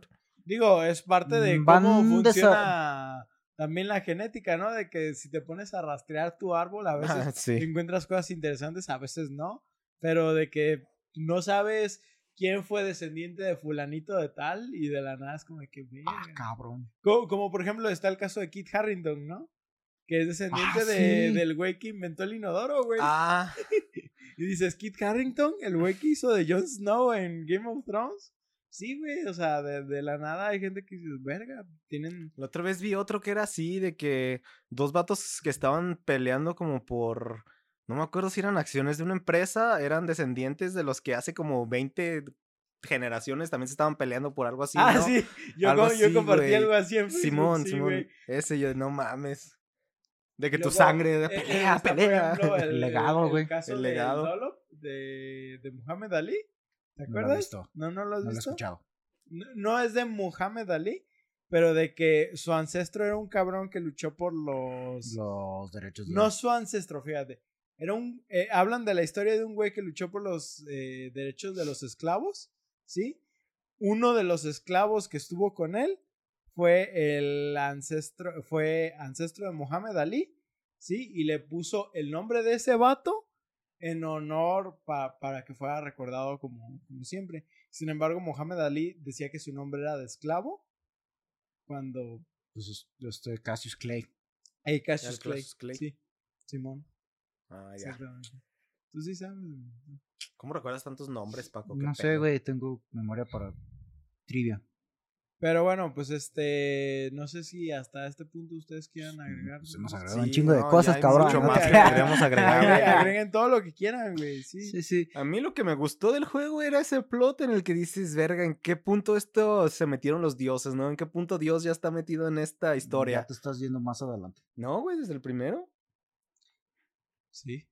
Desde el primero. Desde el primero estamos hablando del ¿Del fruto, fruto del del Edén. Edén? Ajá. ¿Ya con eso? La... Solamente es Dios, no dioses. Bueno, de hecho, de hecho, creo que Truchas, solo- pinches noobs a Eh, la verga. Bueno, bueno. Pónganse This- this fucking verga. Bueno, ok, Antes, estaba a- antes de que hablemos de ese plot, sí, porque es, es como Es el, plot. plot de- dentro de Pues eso es Assassin's en el Creed. segundo. No mames, todavía me acuerdo, güey, de en el uno que tenías que juntar un chingo de Las todo, güey. Sí, Banderas es- yo acabé el Assassin's Creed Fuck. 1 al 100%. Yo agarré todas las banderas, que son como tres sets. No, No, son como 150 son como banderas, cuatro güey. sets diferentes. Porque es uno de Acre, uno de Damasco. Jerusalén, uno de Damasco, uno de Masyaf.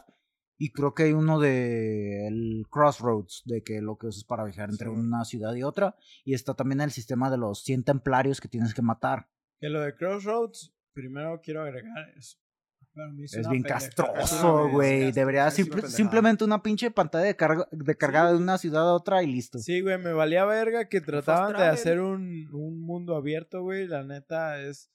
Las ciudades bastaban. La ciudad basta para tener tu mundo abierto. No necesitas ah. tener un mapa donde hay un chingo de camino y nada. Aquí para poner en contexto, para llegar de ciudad a ciudad tienes que viajar a caballo. La primera vez. Eh, Sí, La- sí. Ya las otras te puedes pasar. Pero realmente es que tenías que explorarlas Sí. bien. Sí, o sea, tenías ¿sí? que ir. Güey, una de las cosas que no hemos men- mencionado de esto es todo lo de los puntos de reconocimiento. Ah, las Que atalayas. cuando tú llegabas, ajá, que cuando tú llegabas a una ciudad, el mapa tú todo lo tenías, no podías ver En el mapa, neblina de tú, guerra. tú lo veías con neblina de guerra.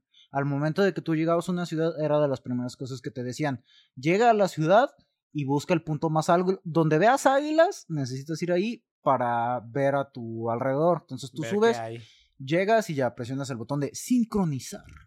Y así, porque este juego tenía un sis- sistema de Y ya se reconoció el lugar. de este marioneta, le llamaban al sistema de control de marioneta, porque era con el triángulo o Y, Ah, que es el de arriba, cabeza. tú usabas la cabeza. Con B o círculo, tú usas tu mano que ¿Cómo no olvidar tiene el al arma. bebé Ezio que te Ajá. enseñaba eso? Con la X, tú, o X o cuadro, no, perdón, con la ¿Es X o, sí? X o cuadro, tú usas, no, tu, ar- tu arma, que ahí está espejeado. Es que era, brazo armado, brazo desarmado, ¿no? Así es como lo manejaban. Ajá, Sí. y X son piernas. Y XA son piernas. Sí. Y Dijiste X cuadro y... es que X cuadro. ¿Las dos? No, en el Xbox, güey. Ah. Triángulo Y, Ya, ya, ya, ya. círculo Está- B, Sí, sí, ya, ya. Está, estás Triángulo hablando Y, de control X. PlayStation, cuadro. X, Ah, ok. Sí. AX. Es que yo nada más estoy pensando Contexto, en bro, control de- de contexto. PlayStation.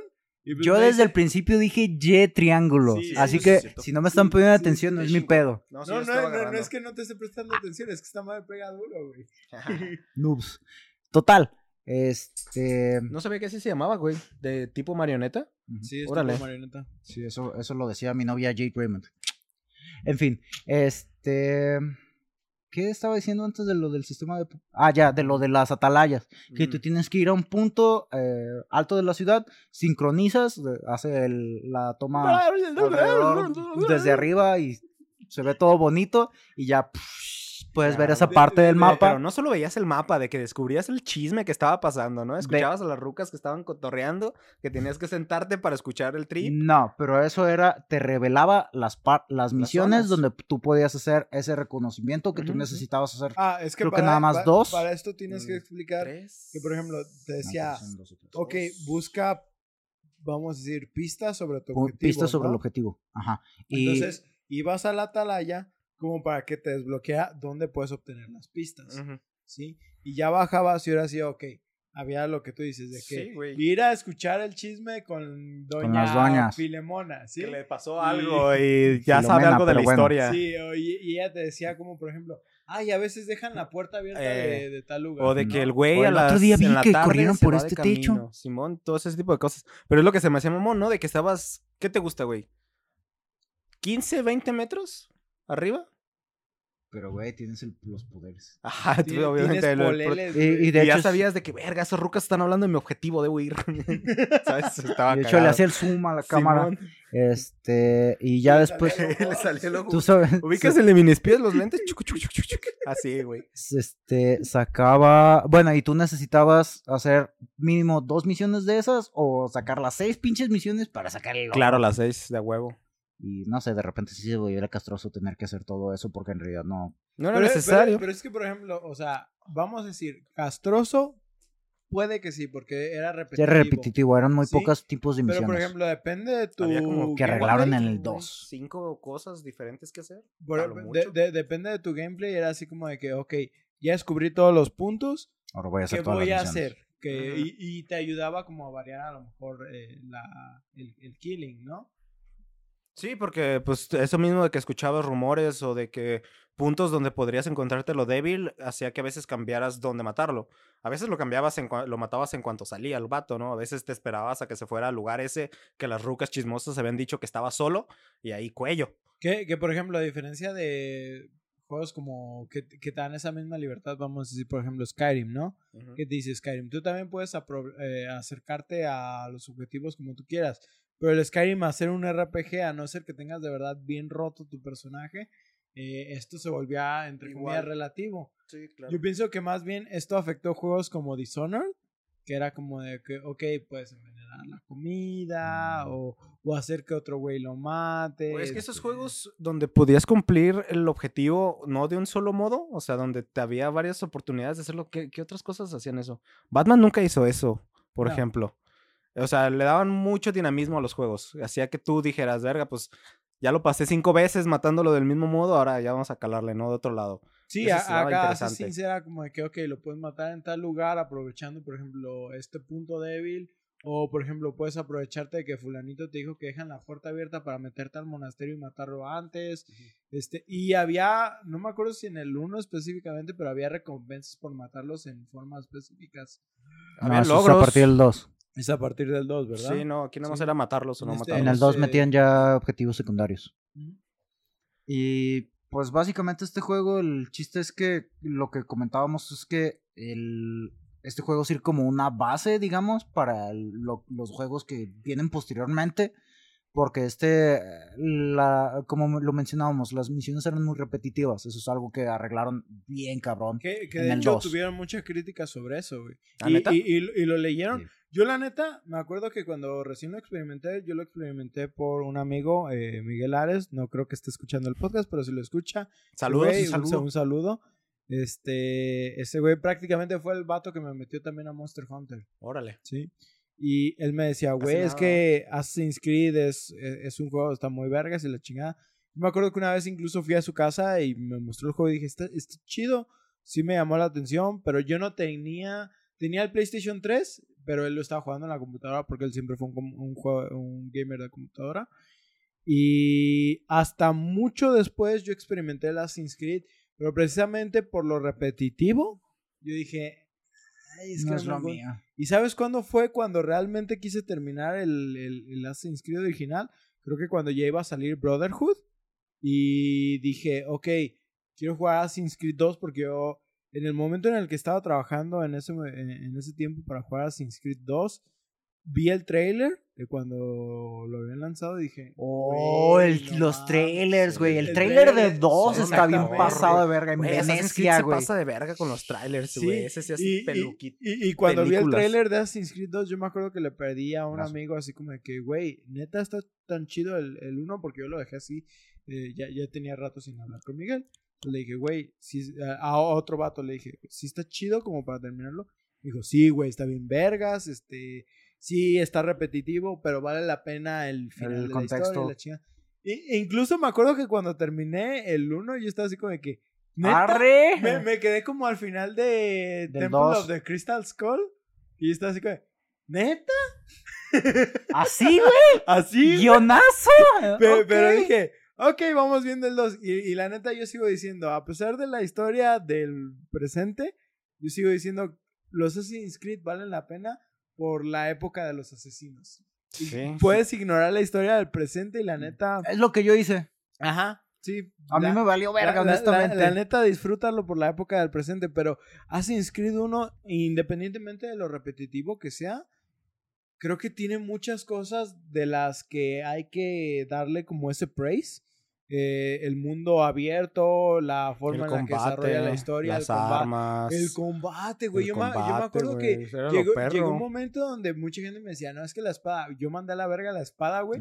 Y empecé a hacer la, no, yo empecé a hacer La los Hidden bloqueos Blade. con la Hidden Blade. No, la Hidden Blade no, sea güey, bloqueos, Los güey. combos estaban bien vergas, Sí, es que me acuerdo que con la espada, la probabilidad de. O sea, tú tenías. eh, el sistema de combate era que tú tenías que. Era como de ritmo. Que tú atacabas y tú debías presionar otra vez la X o el cuadro para este. Reatacar. golpear cada que escuchas el ting, ting, ting de espada contra espada. Y así, después de cierta cantidad de golpes, tú hacías una ejecución. Y este, cuando a ti te atacaban los enemigos, tú eh, presionabas el gatillo derecho o R2 y presionabas X y así tú hacías el counter. Si tú hacías counter con la espada, la probabilidad de hacer ejecución era baja. Si, si, tú- si tú hacías counter con el cuchillo, la probabilidad de, bueno, Mediana. No, era mediana y no con la... tanto así, güey, era por Sí. daños. No, yo me acuerdo, yo, yo vi una guía, güey. Sí, pero haz de cuenta que cuando bloqueabas con el cuchillo, la probabilidad de. Más bien, no podías bloquear. No sé si te acuerdas. Con que el cua- cuchillo, Con sí. las. Con la, perdón, con la navaja oculta. Ah, no, La con eso no, solamente era counter. Ajá, nada más era Y era counter, y esa era 100% lo matabas. Sí. Simón. Luego estaban las cuchillas. ¿Cómo se- No me acuerdo si traías una cuchilla. más o era una. Nada más era una. ¿verdad? Porque nada más era espada, espada corta y navaja oculta, ¿cierto? Y navajas insta-kill. Esas se pasaban de güey, se pasaban de chile, güey. Tenías en el hombro, tenías en la bota y tenías aquí. Simón. De, de, de que ibas caminando y soy bullseye. A todo lo que sea que se te moviera con una de esas lo matabas a la verga. Pero yo me divertía muchísimo con la navaja oculta porque era mucho más retador porque Ajá. si no bloqueabas era La el golpe. te, te, te recibías el pero güey, lo hacías bien y Al- Algo que me gustaba Berserker mucho. Algo que me gustaba mucho era la interfaz que tenía el juego. Sí, eh, Oh, Es- sí, la vida, como, muy cómo bailaba la viva. La no, a- aparte Mm. de cómo se veían las animaciones, la interfaz era tecnológica porque te hacía entender que estabas dentro de una máquina, ¿sí? Es- eso Era una simulación, eh, amigo. Es una simulación. Literal, estabas dentro de la Matrix, vamos a decir. Sí, de hecho. Y algo que te decía es que es que no tenías vida, ¿sí? Tenías la una barra de sincronización. ¿Sí? Sí, estaba bien verga. que es- no mames, o sea, si te pones a analizarlo, güey, dices, güey, es que está bien vergas. Porque había cosas como de que de la nada, por ejemplo, matabas a un civil y te decías, Altair no mataba civiles. Sí, está rompiendo Le de sigues. Sí, entonces había razón por el que cual... Altair no tenías- aguanta caídas de 150 metros. Eh, eh, es que, o sea, te hacía entender que estabas jugando un videojuego, pero Sí. que la persona a la que estabas controlando estaba jugando un videojuego. Entonces entendías las limitantes de, de lo que estabas, porque también te decía, es que lo que tú estás viendo es lo que experimentó tu ancestro, ¿sí? Ujú. Entonces hay limitantes sobre lo que puedes hacer, ¿sí? No mames, güey, era, era un pinche trip. Que Sí, estaba "No cabrón. mames, A mí eso de güey". matar a los eh, civiles, este, al principio sí se me hacía medio complicado, güey, porque de que daba el espadazo y se atravesaba un güey. ah, el taller no mata civiles, pues el pendejo se atravesó y además caes en ragdoll, güey. Era bien castroso, Sí, güey. estaba Cuando te cabrón, sincronizabas por esas cosas, güey. Llegan por una caída de 150 metros, pues también se pasan de verga, Sí. ¿no? De que Lo- que salto de fe, no le tienes al... a, a la ventanita que tú tienes de empuja el stick en esta dirección y brinca. Ah, güey, lo, empujas- lo empujaste empujaste, un poquitito muy a la izquierda y el Creo que nomás saltaré a la nada. al vacío Pa- nomás. pa- Para esto vi así como en los videos de cuando estaban trabajando en el juego. Hay un encargado, pues, que es el que decía, güey, ok, tiene, a todo le tenía que poner así como, ok, sí se puede trepar por aquí, sí puede Los pivotitos de dónde aquí". apoyarse. Ajá, es, es un trabajo que está muy de la verga, pero obviamente siempre hay cosas Es muy que se, detallista, se- ¿no? se te van a, ajá, se te van Es a- una chinga, a no está de la verga, es una chinga. y Yo sí lo haría, ojalá. me acuerdo que, por ejemplo, para, en el caso de los saltos de fe, son. Es un cuadro amarillo gigante. Así de lo que ves desde. Ah, sí, que, que tienes un pinche. ¿Qué es? Es un carrete con. Con paja. paja. Con paja. Y entonces el, el carrete con paja es así como un cuadrito que dice: Ok, si Aquí estás es. apuntando hacia ahí, tienes que caer agua. Es como un auto-aim. ¿sí? Ajá. Entonces tienes que caer ahí. Pero obviamente a veces hay momentos donde el programa calcula mal y es como que. ¡Ay, Lemao! ¡Leroy Jenkins! Muy buen tal, muy buen tal, güey. Eh, No, A ver, otra no, Y ahí es cuando entraba la pinche. Si el, voy, güey. el vértigo, güey. De que nada más veías la- el corrimiento de píxeles y tu hijo de su puta madre. ¡Ah, su Sí, Muerto, güey. Yo creo que es de los primeros juegos que ya con el tiempo me hizo perderlo. pero es de ¿El los vértigo? primeros juegos que me dio vértigo. Sí, Y que sí, la neta es una experiencia muy buena para los nuevos jugadores, ¿sí? Te, te digo, yo sé que ahorita ya muchos están acostumbrados, muchos ni siquiera tocaron los primeros Assassin's Creed. eh, Sí, güey, pues hay generaciones que empezaron con el Origin. El primer Assassin's Creed, me acuerdo que sí había un camino específico que tú tenías que subir por las atalayas. Simón, Ya en Assassin's Creed posteriores tú te puedes subir por cualquiera sea. de las paredes de la atalaya, pero...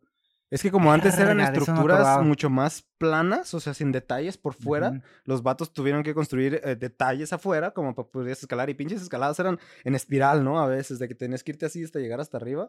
Ya en los Sí, nuevos de- de- es tenías que luchar realmente por... por y yo agradezco que no se les haya ocurrido el sistema de Shadow of the Colossus, güey. Porque si ¿Cómo es hubieran puesto Uh, un que sistema tuvieras de grip, güey. sí, Ah, güey. no, no. No, güey. Güey, no si, si Ezio, bueno, si Altair se cansara, el juego sería otro, güey. Neta, no jugarías Assassin's Creed igual que como lo Sí, disfrutamos. no, es, pues es como Breath of the Wild, ¿no? Que te dicen, ah, puedes trepar todo eso. pero- Mientras tengas eh. estamina para hacerlo, güey. No mames, pues, pues no. Sí, sí, ahí cambió un poco. Ah, Sí, no, sí, sin ¿no? embargo, yo pienso que el neta, aún el primero y aún en estas épocas, es de esos juegos que tienes que experimentar. Sí, es eh, la historia, si quieres, a lo mejor ahorita ya es un poco irrelevante y un montón de Es cosas. ya no sé qué está pasando, por ejemplo, en el, en el Odyssey o en el...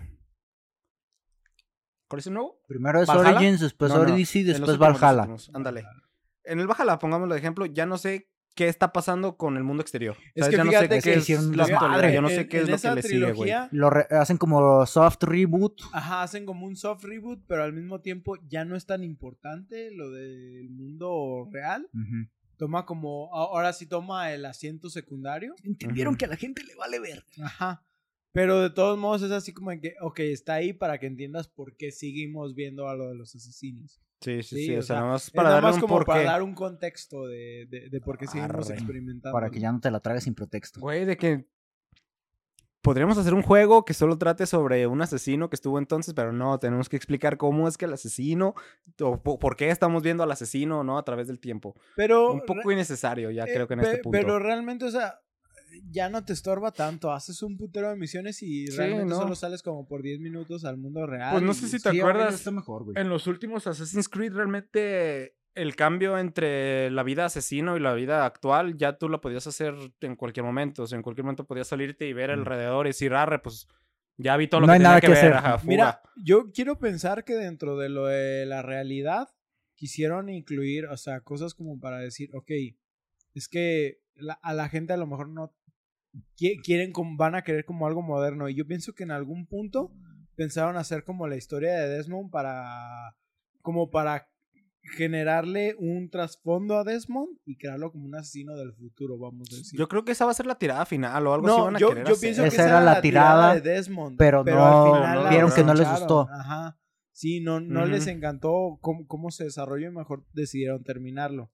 Vamos a decirlo Sí, así. de hecho, pues Sí. de hecho, justo, ay, perdón, ah, creo que la historia de Desmond cuando termina, termina cualquier relevancia que tenga que ver con la actualidad, ¿sabes? O sea, nada más regresabas a ver a Desmond porque sabías que todo iba a valer requesón en el futuro. Y ya eh, Desmond hace lo Que- que hizo, Estamos en el futuro Ajá, y sabemos miren. que todo valió requesón, güey. Eh, Así que eh, mejor asesinos. Sí, hubo apocalipsis, pero reinició el mundo más vergueado. igualito. No, no, no, no, no. Es, es que ah, se acabó el mundo y reinició uno igual. No, no, no. Es, Pero acabó uno igual, pero que Ajá, sí, realmente, o sea, el mundo cada, era- cada vez que se reinicia, la, la picada es más inclinada. y más- y más fea, obviamente. Digo, Ya no le Bueno, echan saliva. Pues entre más inclinadas, más trasero se les ve. Así que no sé qué tan mala idea sea. Ok, sí, estamos más expuestos de manera que más Ajá. fácil. Sí, ¿no? Es más fácil. Eres Einstein lo dijo, güey, dependiendo de la inclinación y la masa.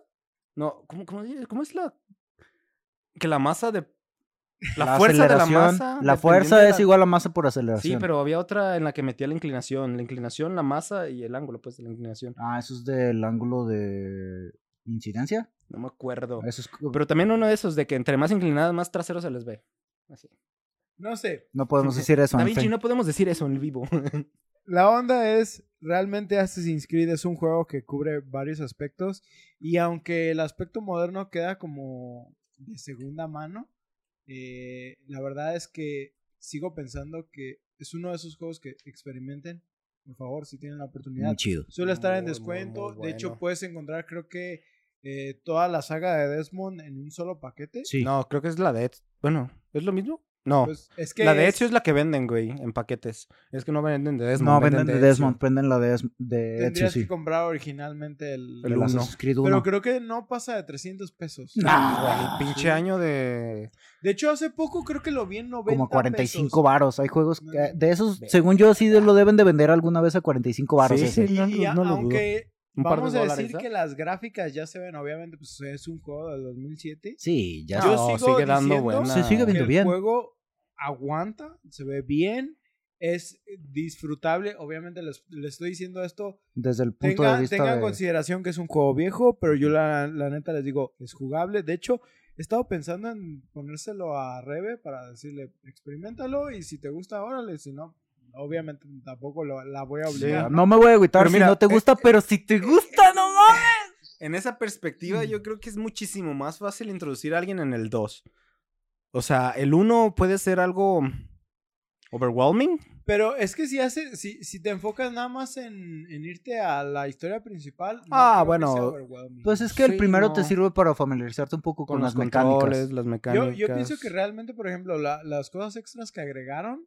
Es- ah, de hecho traigo un punto sobre eso. Yo- eh, va- va- vamos a hablar antes de, de- de- de- Antes de cerrar, despedirnos, Antes de despedirnos. vamos a cerrar el cierre antes de cerrar. al- algunos puntos eh, como extras. Arre. ¿sí? Jalo. Entonces, por ejemplo, Altair eh, fue creado para ser un, un personaje como heroico y Ah. tenía que ponerle algo como badass. Sí, tenía que ser. um, Sí, No, sí, no, sí. no, no, no. Que, que, sí, que- la cicatriz. Este tenía que verse rudo, vamos a decir. Pues ¿sí? yo no diría que era rudo, güey. Tiene voz imponente, eso Tiene sí. voz imponente, tiene muy Me buena acuerdo de la voz y el de- actor de voz se rifó. De hecho, eh, el artista que lo Diseñó. que lo diseñó, este, tomó elementos del personaje de Storm Shadow de los G.I. Joes. Ah, Sí. vaya. este, en sus habilidades y cosas así, ¿no? Ah. Storm Shadow. Este, también, por ejemplo, entre cu- cuando se pensó lo de las túnicas para, para el personaje, literal, pensaron túnicas, Sí, pues Sí, es que es de- estás en el Medio Oriente, cosas largas y, pero como mi se dieron pene. cuenta de que era muy difícil. ok.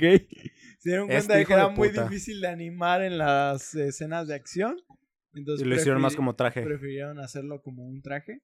Sí, por eso al final tuvimos como ese look. Oye, por cierto, ¿has visto que eh, Free Fire ya tiene una El colaboración crossover con más Assassin's verga, güey. Eh, a Free Fire es, ya ves, es la- las El que ponen de la, los juguetes piratas. Simón, Los ándale, que venden de a que de Shrek, Naruto, Batman. Iron Man y la chingada, güey. Es Güey, está en Fortnite, güey, es canon. Pero eh, está perro porque la armadura de hombre es la de Ezio. Ajá. Y pero la armadura de mujer es la de la. China. ¿Te acuerdas de esa, de esa Ay, pendeja? Sí, sí, sí, de esa pendeja. No, la No me China. acuerdo de su la nombre. China, no, ni idea. No lo jugué más y bien. me gustó ese detallito, Es ¿no? de los Stories, ¿no? Stories. Legends. No. Stories. ¿Del. PSP? No, No. No, Mm. salieron como standalones. según yo son Pero de celular, creo ¿no? que eran, por ejemplo, no. Salieron como de PlayStation. eh, PSP. No, no, no, no. Solo salieron como del. eh, Pero no salieron- DLCs, Standalone. standalones, pero eran digitales completamente. Ok. Y eran, son los eh, vistos en 2D. Pero no es como el God of War que salió solo para el PSP. Según ellos fueron de ese tipo de juegos, ¿no? No, no salieron para el PSP. según. ¿No? Salieron para el No Vita después. Es que yo recuerdo que yo no los jugué porque salieron por una consola del Play. O de- si era para el PlayStation. para Es el que eran PSP. exclusivos de algo. Sí, No- ajá. No me acuerdo específicamente, pero eran exclusivos de algo. Ah, pinches chinos. Ah, ah, ah, ah, ah. Ok. Continuando con la lista. Habla- hablábamos específicamente de que había dos bandos, ¿no? Templarios y asesinos. Asesinos. Sí, Orden y eh, caos. Ajá, orden y caos. Eh, Luz y pero oscuridad. específicamente no había al principio como un objetivo que darles a ambos. O sea, porque en el juego están peleando por algo. Simón. Pero no había antes eso. Entonces dijeron, ok, ¿qué vamos a hacer? Y uno de los chistes que solían tener así como, güey, ¿qué tal si se están peleando por una manzana?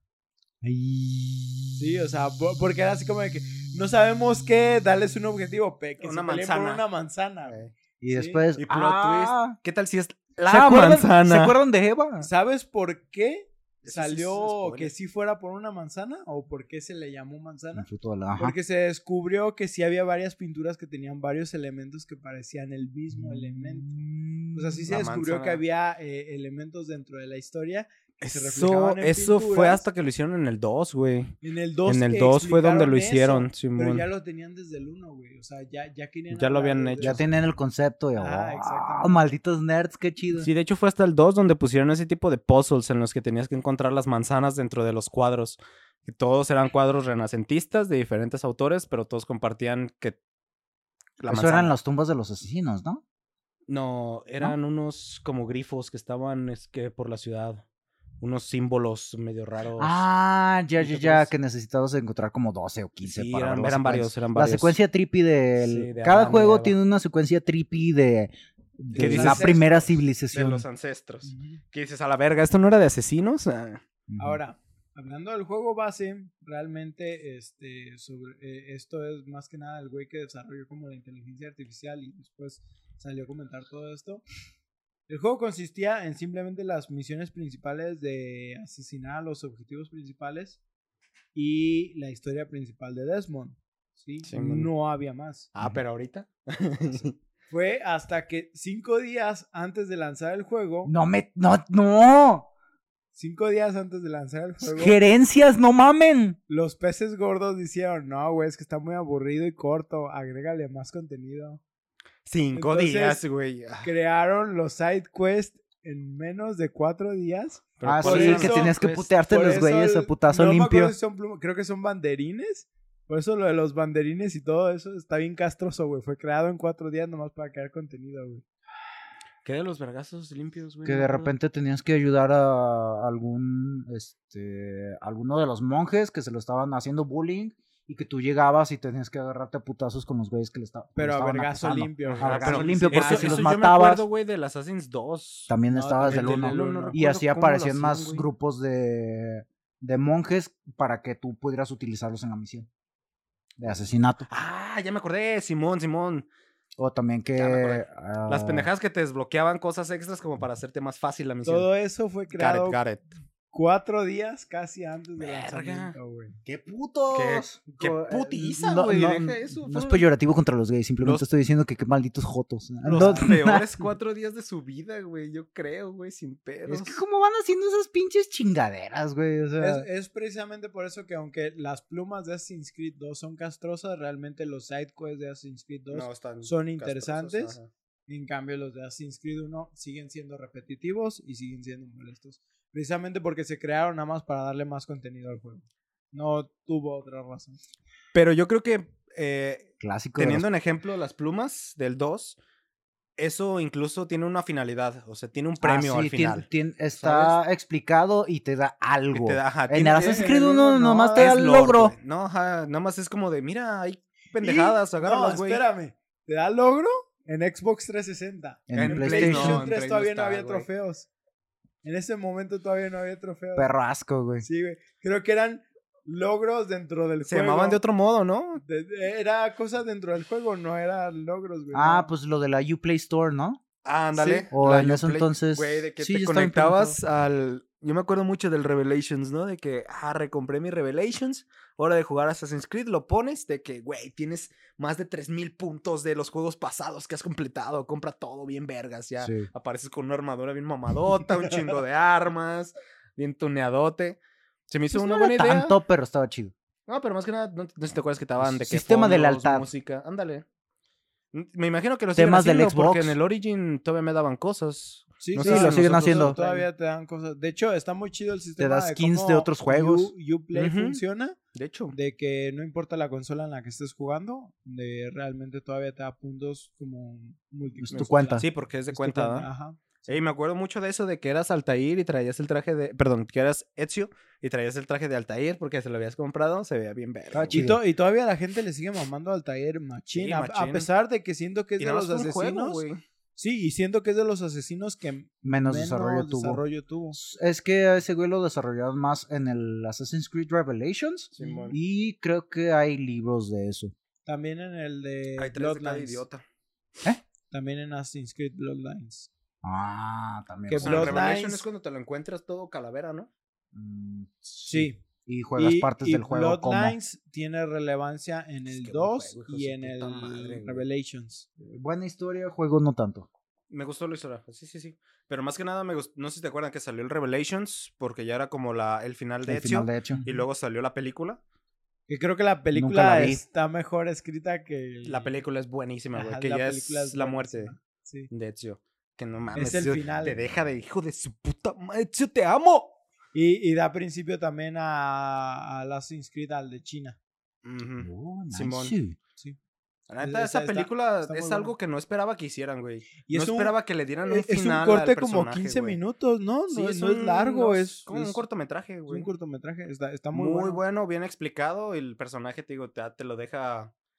Es que eso me gusta, güey, claro, que Ezio te lo presentan conciso. desde que se hace asesino hasta el último su de sus muerte. días, güey. Por eso todos se la chupan también.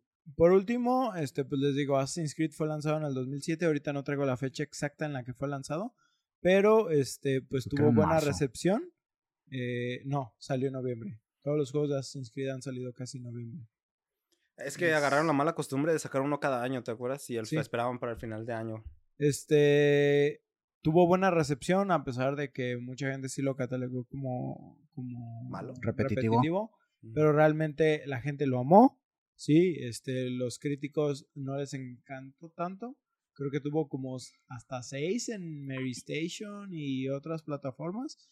Pero realmente se volvió uno de los favoritos de, de la gente por la forma en la que daba eh, elementos de la historia y el ser una IP nueva que te dejaba explorar un mundo abierto eh, con tecnología nueva de la inteligencia artificial.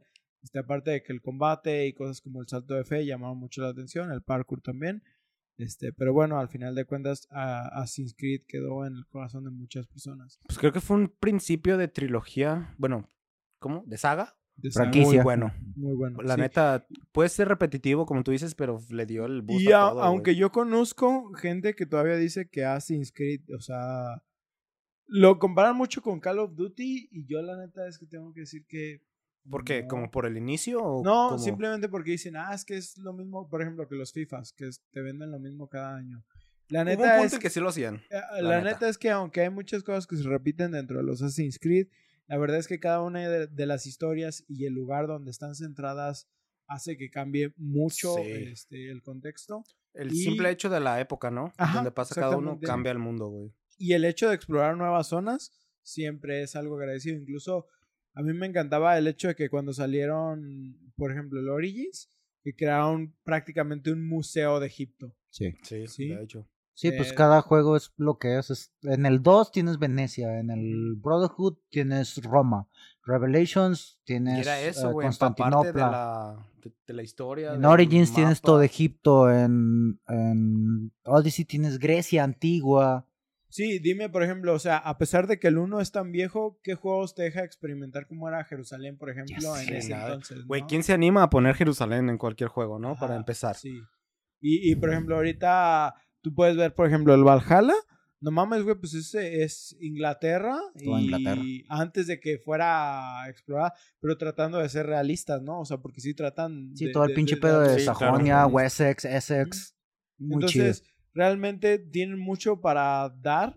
Y la neta es que denle una oportunidad a, los Assassin's Creed y específicamente denle una oportunidad a Assassin's Creed 1, ¿no? Que es como el, merece. el hermanito feo de la franquicia. O el viejito que tienes que ir a cuidar. Ajá. Algo así, güey. Pero pues con esto, pues vamos dando por terminado. No sé qué ustedes quieran agregar. Ah, por último, Pues algo. realmente yo nomás quería agregar que el. am, ¿Cómo decirlo? No, que el. Se me fue el pedo. que el juego intenta ser muy realista históricamente. Ajá. Y que eso fue una de las cosas que yo, por ejemplo, que yo nunca he sido fan de la historia, que hicieron que me, que me gustara, güey. porque empecé a aprender cosas de, pongamos de ejemplo el 1, güey, o el 2, que es el que más eh, pasé. Aprendías cosas desde Venecia, de cómo pues, se hizo su historia, hasta- los todo el Medici, ajá, de de los el Medici, pinche pedo de los cómo fue Medici. la Pues, política, cómo está distribuido entonces. Creo que yo ya lo había comentado en un podcast, pero a mí me super mamó una vez que yo estaba jugando, no me acuerdo si eh, creo que era el Ay, Brotherhood. que llegó tu papá, ¿no? Ajá, que llegó mi padre, me estaba viendo jugando y que me dijo, oye, eso estás es el jugando en la renacimiento, ¿no? época de, de los Medici porque, esos porque la eran los armadura. uniformes y- Ajá, sí, y dices, seguían las güey, o sea, medallas y todo, güey. Exactamente, o sea, hay cosas que para los que son amantes de la historia, estas madres, o sea, realmente ahí están. Y aunque no es 100% este, Preciso. preciso. Pues, ¿Y por ejemplo, los auditores, pues no, eran banqueros, ¿no? Ajá, y sobre sí. eso se basa esta historia. Pero yo me acuerdo mucho, güey, de un examen del, ¿cómo se llama el profe de historia que teníamos? Berna. ¿El Berna? Que fue del renacentismo, güey, que fue de esa época y fue Ah, justo cuando salió el güey. 2, güey. Sí, no mames, lo traía al Pinche Berna, lo estabas 420, jugando, a mí no me haces pendejo. Sí, las preguntas eran lo que estaba en el juego, güey. Un no saludo haces para el, el profe Berna. Y esos han sido los pocos exámenes de historia que me ha ido bien, güey, porque neta sabía qué estaba pasando, güey. Neta sabía a, a los personajes, güey, los conocía, ¿sabes? estaba cagado, estaba cagado. Pues bueno, esperamos que disfrutaran esta historia llena de asesinos y sociedades secretas. Recuerden que pueden enviarnos sus comentarios o juegos que quisieran escuchar a debufoinsomnio.gmail.com o por Twitter e Instagram arroba debufoinsomnio. Si gustan, a nosotros pueden seguirnos o encontrarnos por otros medios. A mí me encuentran como SSJ Red Wolf en Twitch. A Ostara lo, encuentran como arroba Ostara King, también en esta plataforma.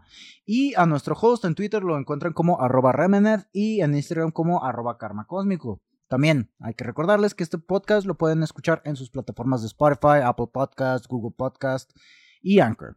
Si gustan, pueden dejarnos una reseña a través de estos medios y nosotros lo leeremos en el programa. Nosotros nos despedimos, no sin antes recordarles que nada es verdad y todo está permitido. Yo soy Oscar Yo soy Paco. Yo soy Ostara. y nos vemos en su siguiente sesión de Insomnio. Verga, güey. Si Assassin's Todavía Creed no. recuerdo el tripsote de yo, Heiji de secundaria, cuando me no dijeron esa frase, güey. Ah, Nothing es is true. Ah, ya eh, sé, güey. No mames, tú que... Ah, es que sí, güey. Es que todo es un concepto necesitar, sí, amigo. Mi mismo tener una tatieta. Es que me mismo ah. Verga, güey.